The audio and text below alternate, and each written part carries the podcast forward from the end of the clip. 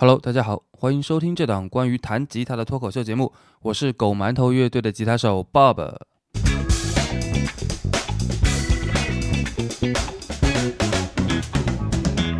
今天呢，我们继续来更新吉他效果器系列。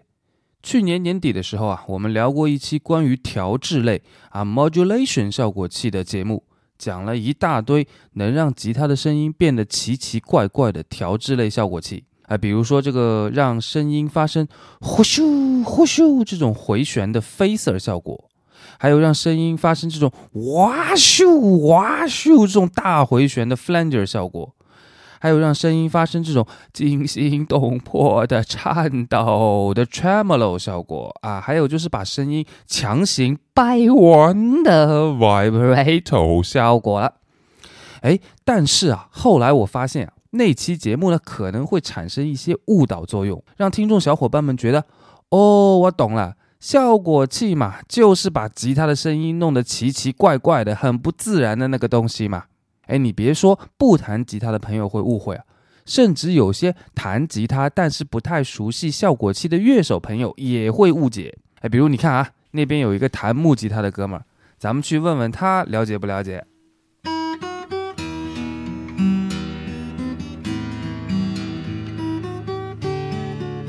哎，哥们儿，哥们儿，哥们儿，等会儿再谈。干啥呀？哎，我问你个事儿啊。哎，你们这些玩木吉他的兄弟啊，平时呢也不用效果器，你们对这个效果器到底了解不了解啊？哎，谁说我们不用效果器啊？谁告诉你弹木吉他就不用效果器啊？我们演出的时候我们也用效果器啊，比如说这个合唱效果呀、EQ 啊、混响啊。慢着，你刚才说什么？我说混响啊。好，既然你那么碰巧的说到了混响，那我们这期就来聊一聊混响效果器。哎，你看我这个过渡啊，自然不自然？我自然你奶奶个腿儿！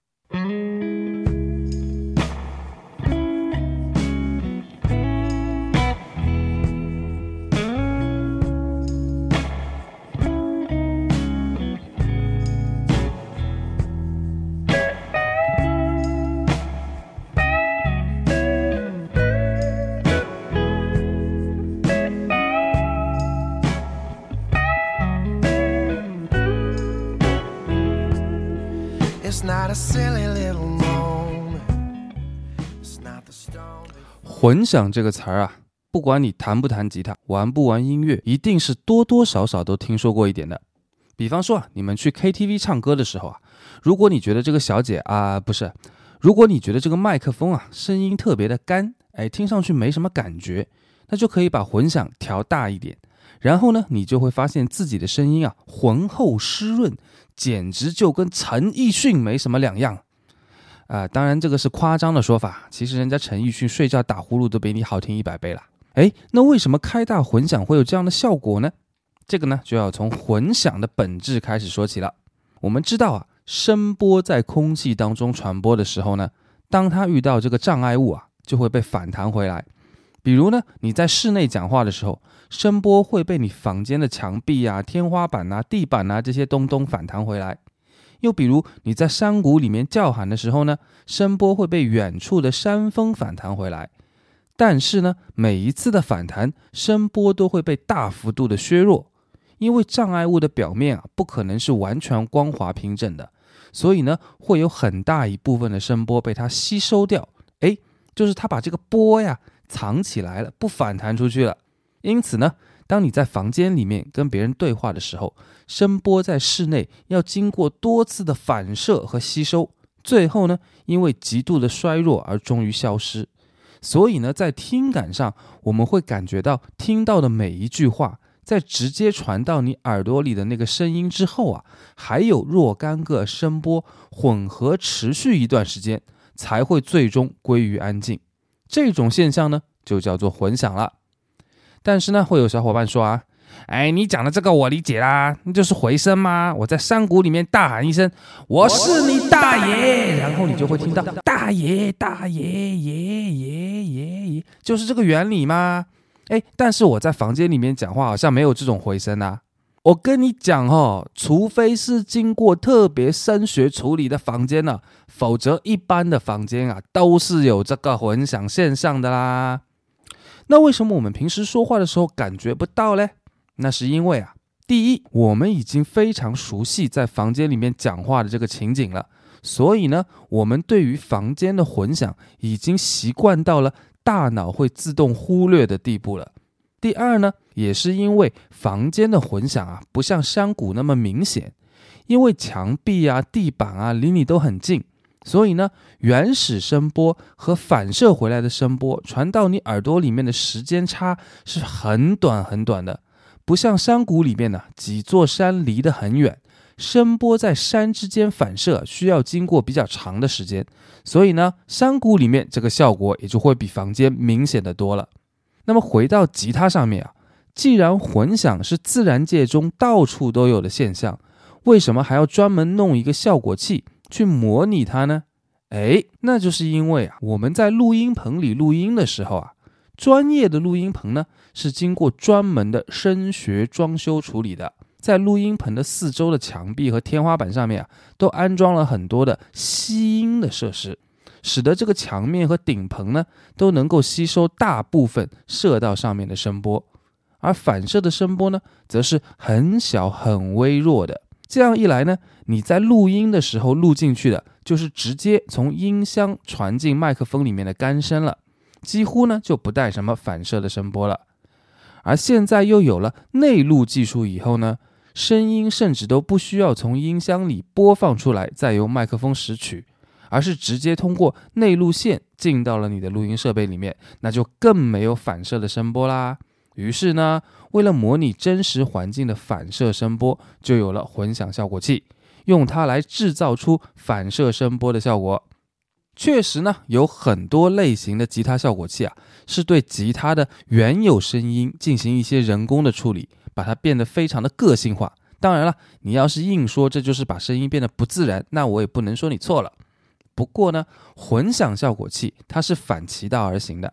它就是为了让吉他的音色更加接近于自然状态下的环境声音而生的，那就很奇怪了。那你们这些专业录音师是不是吃饱了撑的呢？啊，花了好多好多钱去做这个声学装修，就是为了减少录音室里面的混响。然后录到了干声以后呢，再花好多好多钱去买一个混响效果器，再把混响模拟出来。哎，你们是不是钱多烧得慌啊？那当然不是啦，谁会嫌钱咬手呢？其实呢，这样做恰恰就是为了省钱。你想啊，假如说没有混响效果器啊，直接录自然环境的混响，那我这首歌要是只想要一个房间的混响，那还好说。但是假设我要一个大教堂的混响，是不是我就要租一个教堂在里面录呢？那我想要一个峡谷的混响呢？是不是我要带上录音设备和整个录音团队，跟我的 artist 一起打个飞的去峡谷里面录音啊？那我又想要隧道里面的混响怎么办呢？哎，我又想要下水道里的混响怎么办呢？录音也就算了，我要是现场再开个演唱会，哎，我总不能把所有的观众都带到峡谷里面去演一首歌，然后呢，再把他们带到房间里面去演另外一首，再然后呢，带到隧道里面再演一首吧。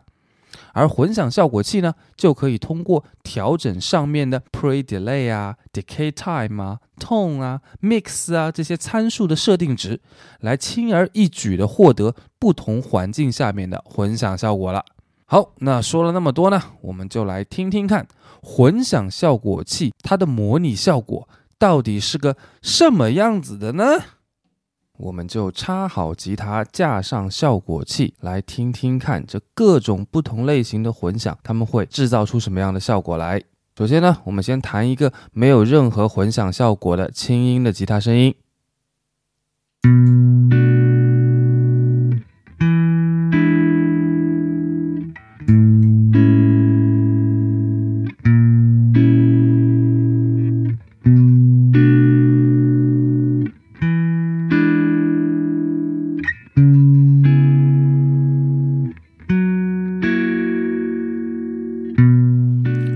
接下来呢，我们就开始给它加上混响的效果。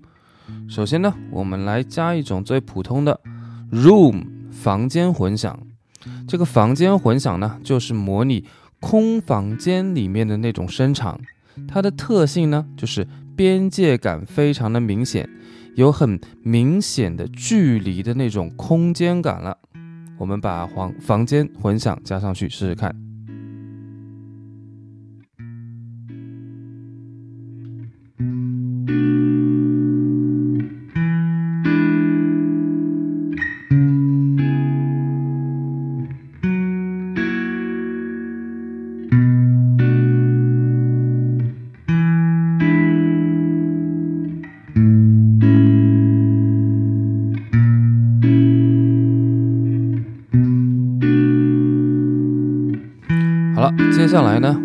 是一种大厅混响。后，这个大厅混响呢，听上去它的空间就非常的大了，扩散很充分，而且呢，延音也很明显，感觉呢是一个边界不太明显的巨大的空间。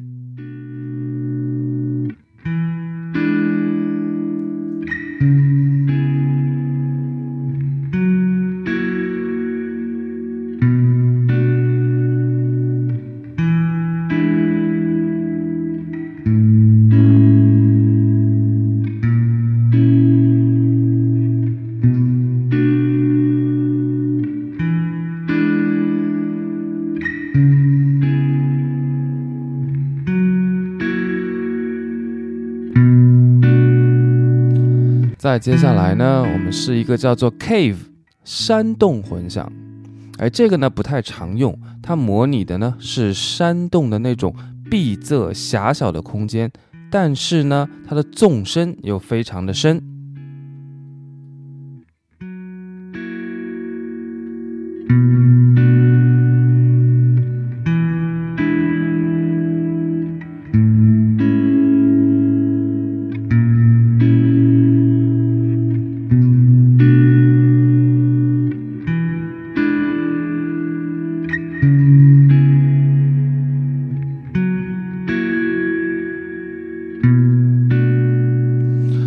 再往后呢，还有几种不同的混响。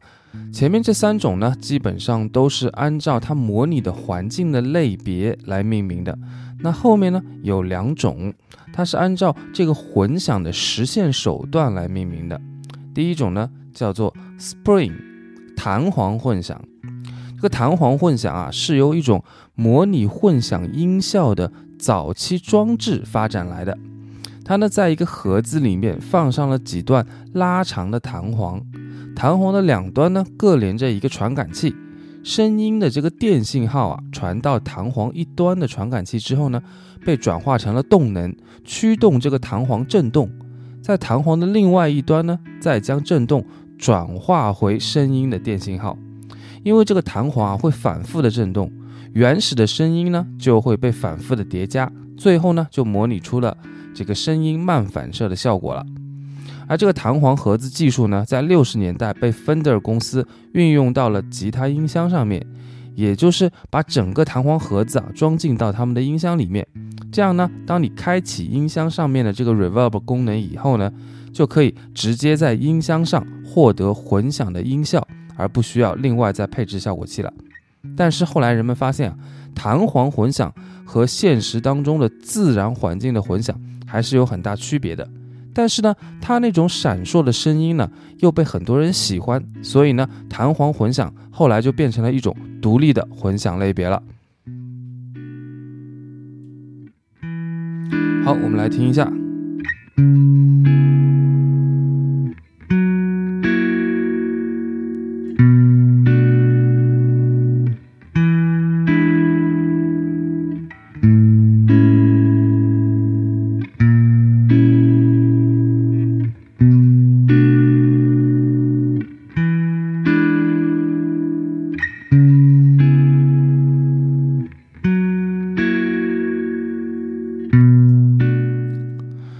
第二种呢，叫做 plate 平板混响，或者叫做板式混响。一九五七年的时候呢，A B Road 的录音棚用了四个特别巨大的钢板结构的装置，模拟出了这种混响效果，让声音进入到金属板传导，产生反射回馈。它的特性呢是，呃，这个反射的声音非常的响亮，高频呢不像是自然的混响衰减的那么快。早期呢，它这个反射的密度很高，然后到了尾音的时候呢，它衰减的又非常的快。那我们就来听一下这个板式环响的声音是什么样子的。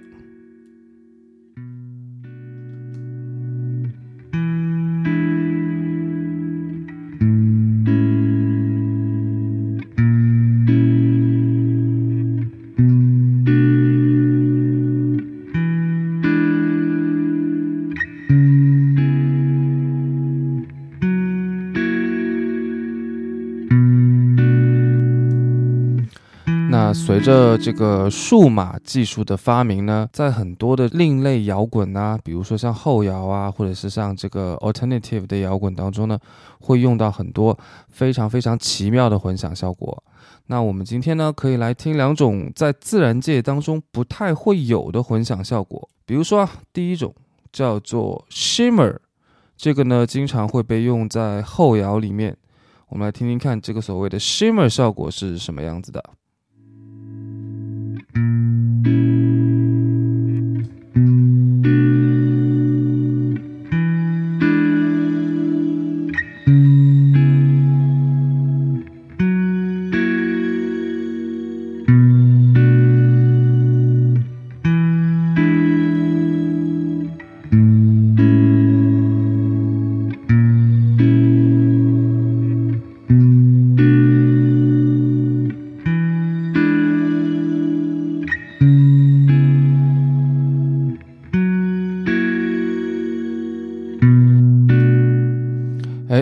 这种混响效果是不是就不像是地球上会发出来的声音了？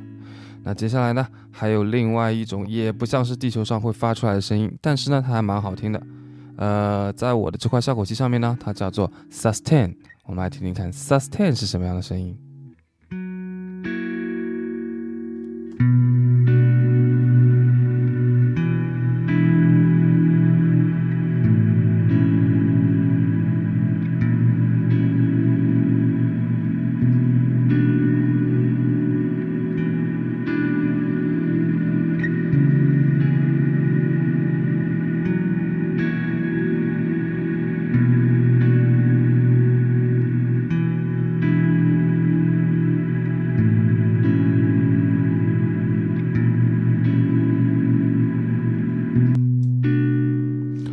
OK，那么今天呢，我们的节目就到这里了啊、这就是混响效果器的作用。不知道大家觉得混响效果器好不好听呢？